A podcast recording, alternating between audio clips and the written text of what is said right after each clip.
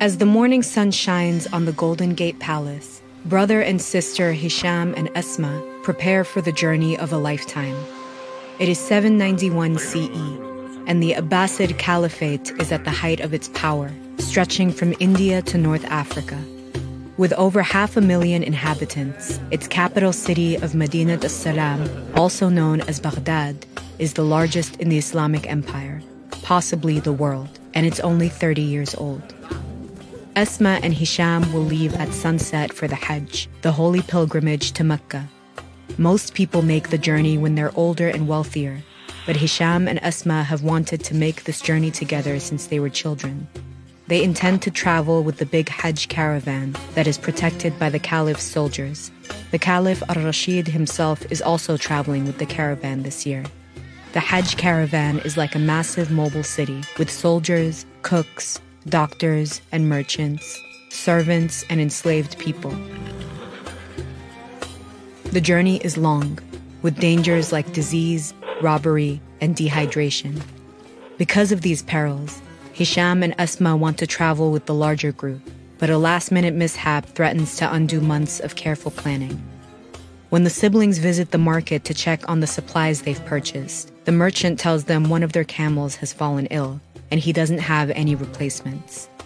Without the camel, the siblings won't be able to depart with the caravan.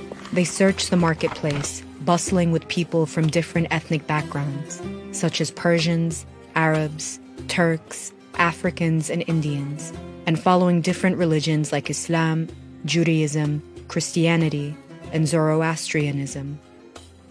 The market sells everything from locally made pottery, Egyptian glass, and paper from Samarkand to Chinese silk, gold from Africa, and fox fur from the distant north. But with the caravan leaving tonight, no one has a camel available. Though the Hajj is primarily a religious journey, the siblings have other personal hopes for it. Hisham and Asma come from a wealthy family and both had tutors as children. Hisham is studying to become a scholar, progressing from Arabic grammar to Islamic law and Persian love poetry, then to Indian inspired mathematics and Greek philosophy and medicine. With scholars from all over the empire traveling to Mecca and important intellectual centers on the way, the Hajj is a great learning opportunity. Asma, meanwhile, has literary ambitions. As a woman, a life of formal scholarship is not available to her. Instead, she is honing her skills as a poet. She hopes to compose poetry about the journey that will catch the attention of important women in the city, and maybe even Queen Zubaydah. The siblings split up to search for a camel. Hisham heads toward the library complex to ask the scholars advice. An elderly scholar studying Galen and Hippocrates tells him how to treat a wound. An Aramaic translator from Damascus shares a list of useful herbs for upset stomach on the road. A Persian poet wants to share his latest poetry, but Hisham doesn't see how that will get him a camel for tonight, so he kindly refuses. As he says goodbye, they give him the names of important theology scholars to visit in Medina on the way to Mecca, but to get there, he'll need a camel. Meanwhile, Asma visits an older, married cousin. An enslaved girl opens the door and takes Asma to the women's quarters, where men cannot enter.